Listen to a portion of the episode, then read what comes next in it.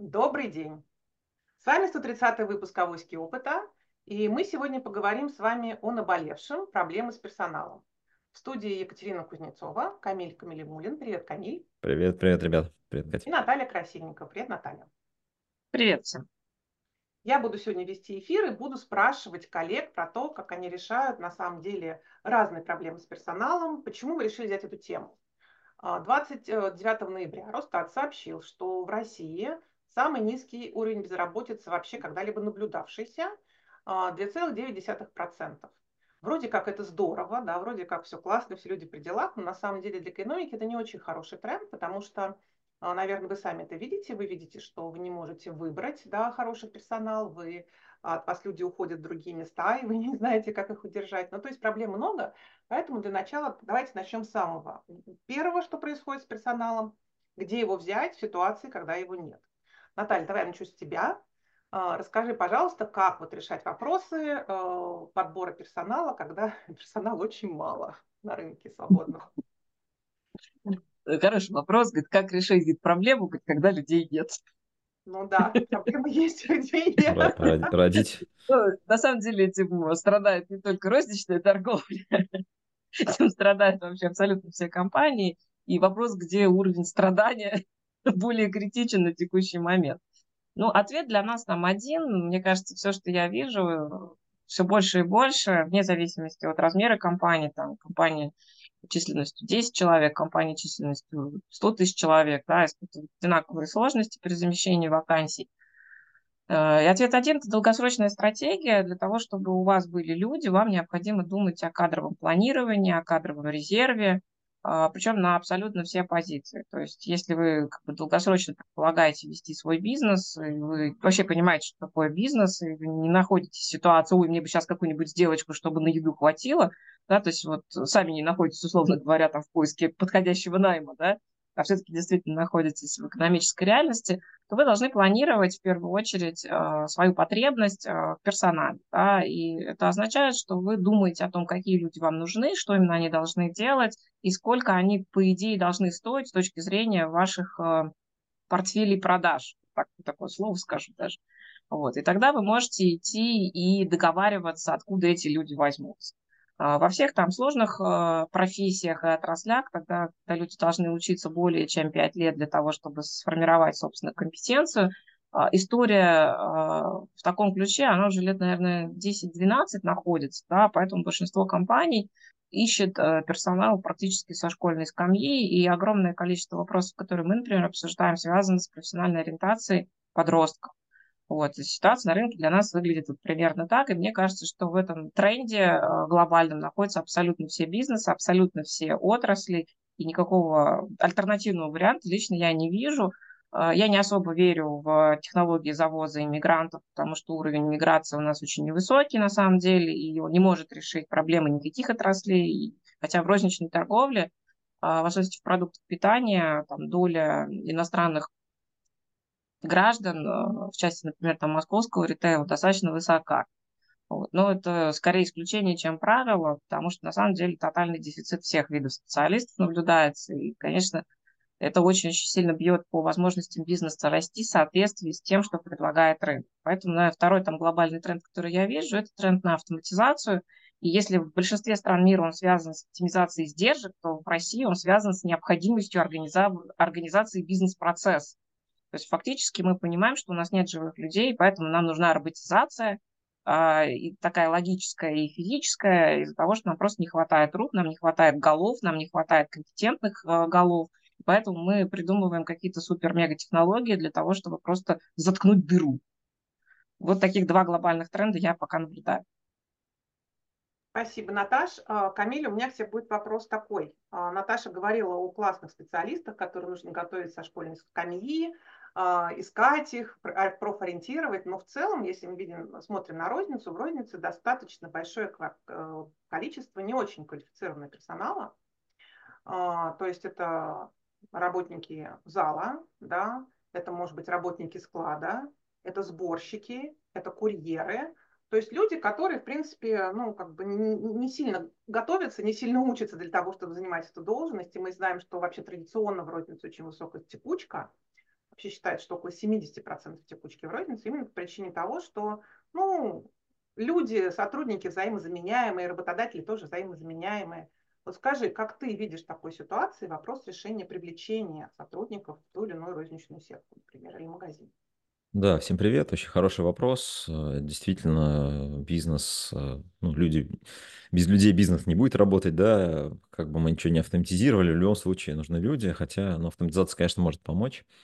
Вот. Я, наверное, здесь несколько таких вот э, тезисов выскажу. Первое, о чем многие предприниматели не думают, либо не рассматривают, что Э, привлечение сотрудника, это тоже, по сути, ну, такая продажа, если так вот по-простому высказаться, да, то есть мы должны продать свою компанию сотруднику, то есть сотрудник должен выбрать, что он э, там 8 или сколько-то часов в день должен э, находиться у нас в компании, заниматься каким-то делом и так далее. Многие относятся к этому как к ресурсу, ну, там надо найти, надо как-то откуда-то вырвать, и вот он будет работать, да.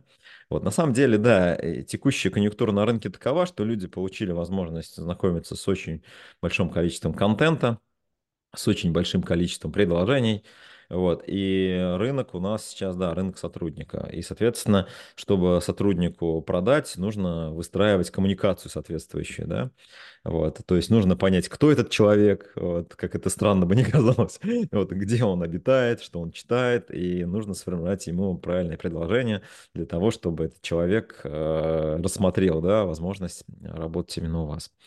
Э, это там первый поинт. Второе, история, что действительно есть инструменты, которыми пользуются многие э, компании, там, не знаю, какой-нибудь Headhunter, Superjob, там сайты различные, да, вот, э, эти инструменты, в принципе, работают. Вот, есть люди, которые там ищут, но, как Наталья выше сказала, как мы, в принципе, понимаем, Катя, ты сказала про цифры, что, ну, не все там находятся, потому что вот э, в IT-бизнесе вообще такого понятия нет, что на ХХ есть какой-то чувак, который там резюме разместил. То есть чувак еще подумал только, уже там как бы он знает, в какую компанию он пойдет. То есть рынок изменился, понимаете, вот. Поэтому, конечно же, канал, который мы используем для привлечения э, персонала к нам, людей, э, разных специалистов, его нужно расширять, этот арсенал. Вы не сможете, используя только там один инструмент, там биржу труда или что-то такое, это, это использовать. И это очень зависит от того, с кем вы хотите работать, что это за люди, какой это аватар клиента и так далее. Вот, э, может быть, это будет Авито, может быть, это будет какая-то активность в университете, может быть, это будет таргет ВКонтакте, а может быть, это Яндекс реклама и так далее. То есть вы должны при решении этой задачи рассматривать ее как инструментальная задача поиска клиента фактически, да, то есть вы же вот клиентов ищете в розницу, да, там продаете товары, да, вот, там вывеску вешаете, еще что-то делаете, да, вот, поэтому вам нужно вот, ну, такую вот маркетинговую там историю включить для того, чтобы с сотрудниками здесь э, в будущем взаимодействовать. Еще вот очень важный аспект, мне кажется, он сейчас прям начинает доминировать, это, ну, несколько аспектов. Это удаленная работа, то есть люди действительно стали работать удаленно, и, ну, понятно, что не, не все, особенно в рознице наверняка, да, э, ну, есть позиции, где нельзя работать удаленно, но мы должны учитывать, что у человека в его э, вот этом э, линейке, да, вариантов, куда он может пойти, есть в том числе удаленная работа, и многие люди это выбирают, потому что это комфортнее, потому что это отвечает их потребностям и так далее. Вот э, мне кажется, очень важно, чтобы предприниматель, работодатель, компания, собственник – понимали, что люди перестали быть ресурсом. Вот, как раньше, да? Вот.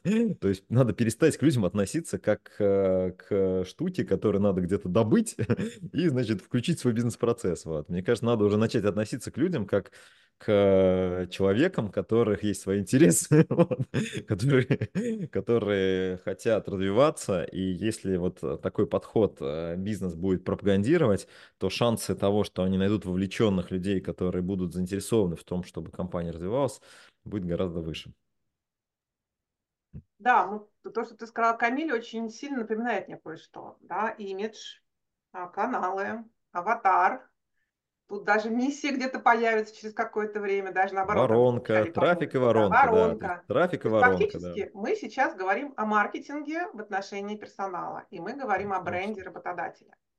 Вот э, IT-компании уже очень давно этим заботились, но мы знаем, что действительно у айтишников э, проблема с персоналом возникла чуть раньше, чем вообще в целом по рынку. Вот. Я участвовала, на самом деле, в нескольких проектах разработки бренда работодателя, и могу сказать, что у меня были очень большие вопросы, вопросы к тому, как это делается. Почему? Потому что даже не все маркетологи знают, что маркетинг начинается со смыслов, да?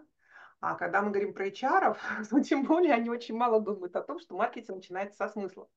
И вот здесь действительно тоже еще очень важный момент, который ты подметил, Камиль, то, что люди перестали позволять к себе относиться как к ресурсу да, поскольку действительно людей мало, работы много, они могут себе позволить выбирать. И в такой ситуации они говорят, слушай, ну я буду ориентироваться на свои ценности, я буду ориентироваться на свои потребности, я буду ориентироваться на то, что мне интересно, где у меня амбиции какие, да, как я готов реализоваться, куда, куда я хочу пойти, где мне интересно. Я от молодежи вообще слышу такие вещи, что я пошел туда-то прокачать такой-то навык.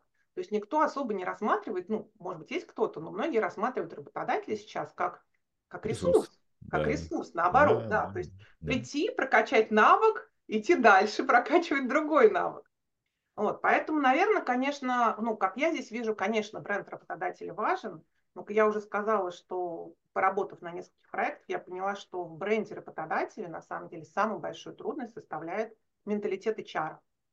HR, которые привыкли видеть людей как ресурс, привыкли смотреть на людей как на что-то, что нужно регулировать морковкой и кнутом, там и палкой, да, и совершенно не понимают, что нужно уже переводить компанию на другие рельсы. Более того, если мы посмотрим глобально на большинство крупных компаний, да, это все-таки токсичная среда. Это среда, которая не ориентирована на а, благополучие людей. Это люди, которые не хотят ничего слушать про удаленку, ничего не хотят слушать про гибкий график, они по-прежнему видят там ресурс. Наташа, вот как разберить, э, разрубить этот гордий, Гордиев узел, да, и как, как начать все-таки поворачивать вот эти огромные машины в сторону людей? Что должно произойти еще? Безработица должна быть отрицательной, как ты говорила вот до передачи. Что, что, как повлиять на все это? Я думаю, что на это нельзя на самом деле повлиять. Это некая иллюзия, о которой мы говорим. Я бы все-таки сказала, что ну, нужно, нужно всем, наверное, отрезветь да, то есть и работодатели не могут быть ресурсом для развлечения работников, потому что тогда компании будут банкротиться, и просто предложения на рынке труда будут падать и превращаться в очень убогие вариации, да. То есть э, крайней степени свободы, они в реальности невозможны. Это все идеализм, это все, конечно, глупость, честно говоря. А вот. Но просто этого не понимают ни работники, ни зачастую сами компании. А я считаю, что самые дефицитные профессии в России это как раз HR, потому что истинных HR, ну, мне кажется, по пальцам одной руки посчитать в стране на все масштабы компаний. То есть в реальности специалистов, которые понимают, что такое человек, да, а, очень мало. Да, у нас э, ну, да, тотальный дефицит, наверное, таких кадров. И я даже не знаю, с какого там до нашей эры это началось. Вот, наверное, до нашей эры это и началось. Вот. Между собой мы там понимаем, что есть э, два конфликта. Да? Есть живой человек, который хочет определенный образ жизни, в том числе сформированный через креативной индустрии, через СМИ, через пиар там, и через прочие вещи. И э, молодежь в большей степени подвержена такого сорта пропаганде образа жизни, и она говорит, блин, я, наверное, хочу себя чувствовать комфортно, и комфортно мне будет, если я буду жить вот так. Да? И отсюда рождается некая иллюзия на тему запроса к работодателю в том числе. Э, у работодателей другая крайность, да, то есть, с одной стороны, мы понимаем, что мы существуем ради неких смыслов и реализации неких задач, с другой стороны, мы понимаем, что нам все-таки нужны люди для того, чтобы что-то делать, и, соответственно, людям мы должны платить и обеспечивать определенные возможности. То есть запрос на самореализацию – это тоже такая некая уловка, по большому счету, что для них, что для вторых. Да, вот если в посмотреть. То есть самореализация ради самореализации, что ли? Нет. Да, то есть люди хотят чего-то комплексного. И вот это комплексное предложение, оно в том числе складывается из набора компромиссов. Я считаю, что проблемой является очень глубокий уровень незрелости как работника, так и работодателя, незрелости в профессиональном смысле слова. И когда а, мы столкнулись с ситуацией более зрелого рынка, более жесткой конкуренции, обнажилась незрелость работодателя в подходе к процессу управления персоналом в целом комплексно, да, и такая же незрелость работников по отношению к зрелости рынка. И вот этот разрыв, он, конечно, очень больно бьет, потому что сегодня компании за дефицитом людей, в живом смысле слова, да, а, вынуждены нанимать некомпетентных людей за относительно высокие издержки. Это означает, что в целом бизнес российский становится менее конкурентоспособен в мировом масштабе. То есть вот мы, например, небольшая компания, мы для себя вполне всерьез обсуждаем вопросы выноса активов на иностранные рынки, не потому, что для нас это там такое большое желание, такой грандиозный смысл, то, что мы хотим находиться в определенной отрасли, делать определенные вещи, и нам просто нужен трудовой компетентный ресурс.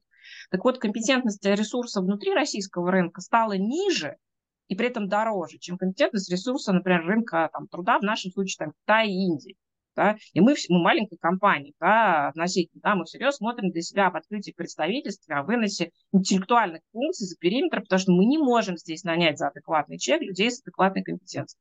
И я думаю, что это будет происходить везде, в этом смысле как раз розничная торговля, один из самых защищенных домашних э, бизнесов, да, потому что он сильно не может отъехать куда-то далеко, да, он в общем и целом должен быть сосредоточен вокруг той полки, который придет э, покупать, да, либо в офлайне, либо там в онлайне, но потом все равно это будет логистика.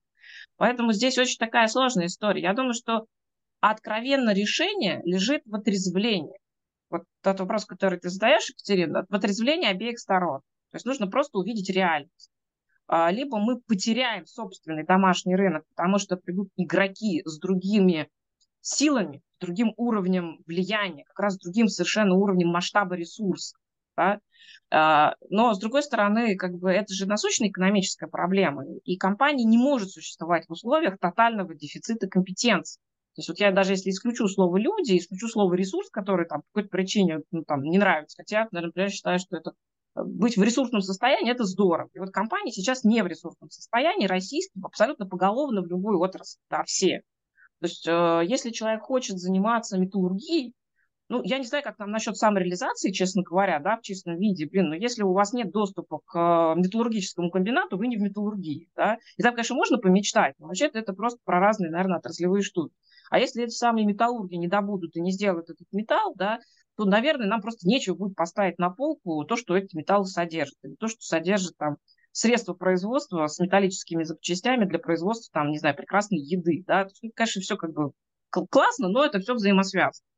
Поэтому я думаю, что ты права в том, что есть очень э, большой дефицит компетентности, не только ментальности HR, компетентности прямой, да, их прямой обязанности понимать, что такое управление персоналом, что такое стратегическое планирование кадрового резерва. Да, и не только, простите меня, на позиции топов, а на позиции все. Да? И сегодня тотальным дефицитом в первую очередь страдают э, позиции, связанные с нижним звеном, со средним звеном. Да? То есть не хватает людей вот там со звеном узкопрофильных специалистов. Да, конечно, рынок э, небольших компаний, которые оказывают э, управленческий консалтинг, маркетинг, брендинговый, инжиниринговый. Там, да. То есть вот HR – это как раз не та функция, которую можно вынести в аутсорс вовне.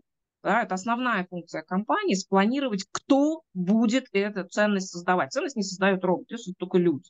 Когда мы говорим, что бизнес – это про создание ценности, про продвижение, логистику этой ценности от одних людей к другим, да, очевидно, что это не может происходить без носителя живого человека. Вот никаким способом. То есть даже если мы там конечного там розничного продавца в электронной торговле сделаем электронным роботом, он все равно будет наполнен смыслами живых людей. Да? И как бы это невозможно сделать без человека. Никакие сети нейронные не могут придумать этих ценностей и смыслов, это могут сделать только живые люди. Конечно, это тотальный дефицит, потому что просто не хватает живой массы людей. И, соответственно, там, если вы, вы большая компания и вы, вы связаны с большими запросами, то есть у вас там не единичные позиции, которые вы закрываете, да, у вас их сотни, соответственно, вы должны ходить там и бомбить правительство на тему демографической политики. По-любому, у вас выбора никакого нет. Либо вы должны приходить и понимать, что вы должны как-то обсуждать э, иммиграцию трудовую, обсуждать автоматизацию межстрановую, да, то сегодня вызов глобализации, он стал, пришел к нам, вот, даже в небольшие бизнесы, потому что мы столкнулись с тем, что нам где-то надо хантить людей. Возможно, современные модели экономики будут представлены гораздо более сложно. И HR, которые привыкли там и что-то рассуждают на тему ментальности людей, в которой они выросли, учились и работают, внезапно придется изучать ментальность и культуру совершенно других стран, других людей в попытке построить из них единую команду. Вот этим вызовом уже, ну, по-моему, ну, так, по-моему, лет 25. Мне кажется, уже пора бы начать осознавать, как с этим работать, в том числе относительно небольшим компаниям, потому что ну, вот рынок такой. Да, звучит очень оптимистично. Понятно, куда двигаться. На самом деле тут действительно сейчас такой интересный вопрос. Я была в субботу на саммите по искусственному интеллекту. И в очередной раз прослыш, прослушала про такой тренд, что в 30 году 90% работы, которые сейчас будут делать люди, будут делать нейросети, будет делать искусственный интеллект. Я все время так громко очень смеюсь на эту тему. Вот, потому что я лет 15 назад слышала тоже прогноз, ну, даже не прогноз, на тот момент уже существовали технологии, которые могли заменить 70% ручного труда. Прошло 15 лет, никакие 70% никто нигде ничего не заменил. Вот, поэтому, Камиль, я, наверное, хотела бы такой тебе вопрос задать. Скажи, пожалуйста, все-таки искусственный интеллект, наверное, он может помочь, наверное, он может помочь в том числе там, заменить какие-то типовые работы, заменить автоматизацию. Ну, вообще, веришь ли ты 90% к 30 году? Да, там, как он может помочь работе с, с распределенными командами, про которые Наташа говорила, когда у нас будет команда создать из индуса, китайца, трех африканцев и четырех русских в российской розничной сети. Вот где здесь искусственный интеллект, будет ли такое, и вообще чем он может помочь рознице, да, в конце концов, даже вот уж на сегодняшнем этапе?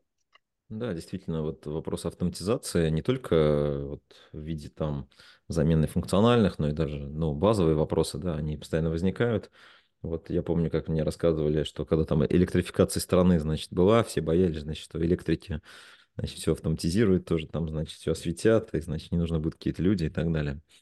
Вот, э, я занимался автоматизацией, вот 25 лет назад уже там мы занимались автоматизацией, фактически вот там заводы, у них там сидело 20 бухгалтеров, стало сидеть 5 бухгалтеров, да, вот, э, но бухгалтера до сих пор востребованы, да, то есть нужны и так далее. Я считаю, что глобально уровень задач э, с внедрением новых штук, он повышается. То есть мы, да, мы какие-то функции э, там автоматизируем, ускоряем, но сама как бы степень развития системы, она повышается. И, и степень повышения вот этой вот э, системы требует от нас более компетентных людей, с чем мы, по сути, сталкиваемся.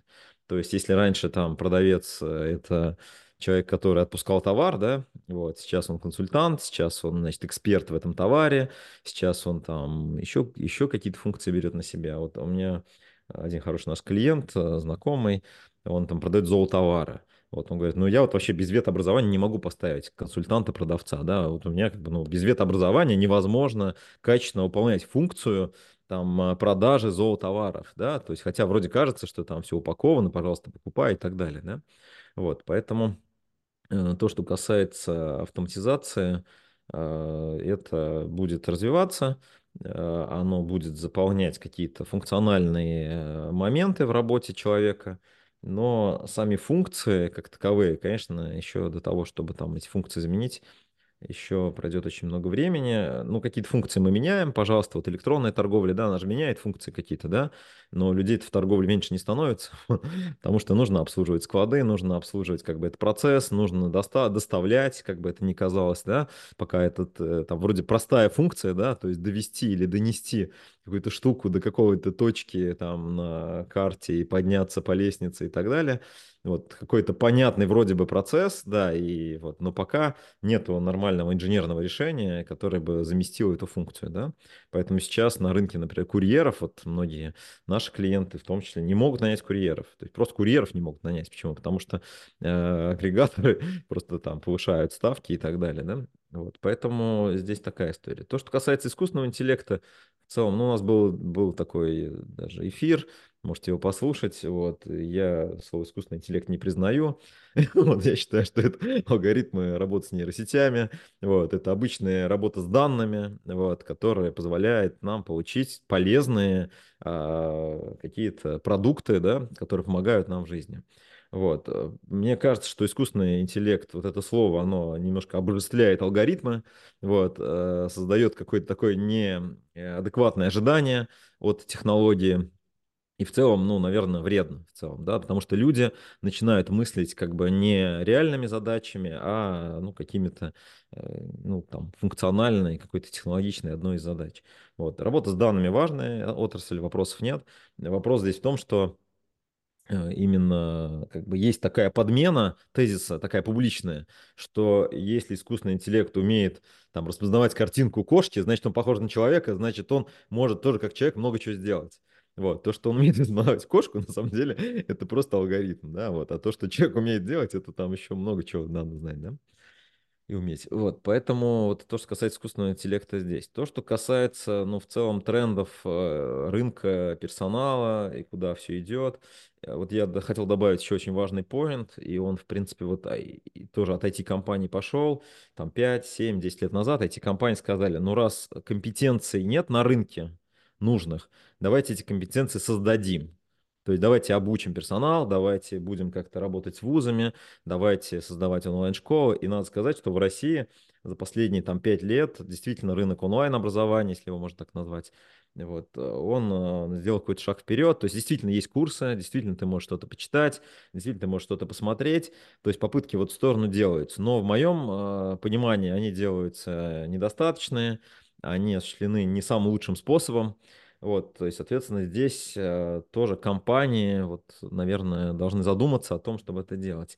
Либо в каком-то вот консорциуме, о чем там Наталья говорила, да, в каких-то таких в общественных институтах этим заниматься, объединениях, там, ассоциациях, возможно, там, выходить какими-то инициативами, да, вот. Э, либо локально, то есть, да, я знаю очень много таких компаний, которые берут какой-то небольшой там колледж, техникум и что-то еще, вот, начинают там, не знаю, интегрироваться в программу, начинают пытаться дать эту экспертизу, э, значит, какому-то, какой-то аудитории, вот, там, СУЗы, ВУЗы, там и так далее. И в целом у них есть определенный результат. Это вот как раз ровно то, что рынок э, пытается создать, и вот о чем Наталья говорила, да, то есть нетрезвость как бы рынка и вот движение его, да, создает, э, ну, потенциал для новых ниш и для новых процессов, да. Вот. И мне кажется, это правильно, э, вообще говоря, что вот образование начинает меняться, но мне кажется, это недостаточно, и это одно, один из ответов, как вот э, может компания небольшая там что-то делать. Ну да, вам нужно научиться учить людей. Вот, это один из способов, да, решения вопроса с персоналом. Вот IT-компании, вот все, кого я знаю, в основном идут по этому пути. Спасибо большое, Камиль. Давайте я просуммирую, о чем мы сегодня говорили. Но прежде всего мы все-таки понимаем, что действительно, да, а, с персоналом есть вопросы. Да, это действительно наболевшая тема, причем наболевшая не только в рознице, но вообще по всему рынку. И что вопрос нужно решать здесь уже не, не просто пытаясь там повысить э, ставки оплаты, потому что я посмотрела, курьеры в Москве получают там а, пешие 84 тысячи, на машине 96 тысяч рублей. Да, стоимость это курьерская доставка, которая, понятно, что за рулем, там, да, это сложная работа, согласна. Да, это, в общем-то, не очень приятная работа. И, может быть, именно поэтому люди хотят больше денег, они всем нужны, и поэтому ставки все время растут. Но ставки расти все время же не могут, это же все-таки в итоге... У нас экономика так не растет. На 30% в прошлом году выросла ставка курьера экономика у нас выросла на 3%, и то за счет оборонки, да, явно совершенно не за счет розничного сектора и всех остальных секторов.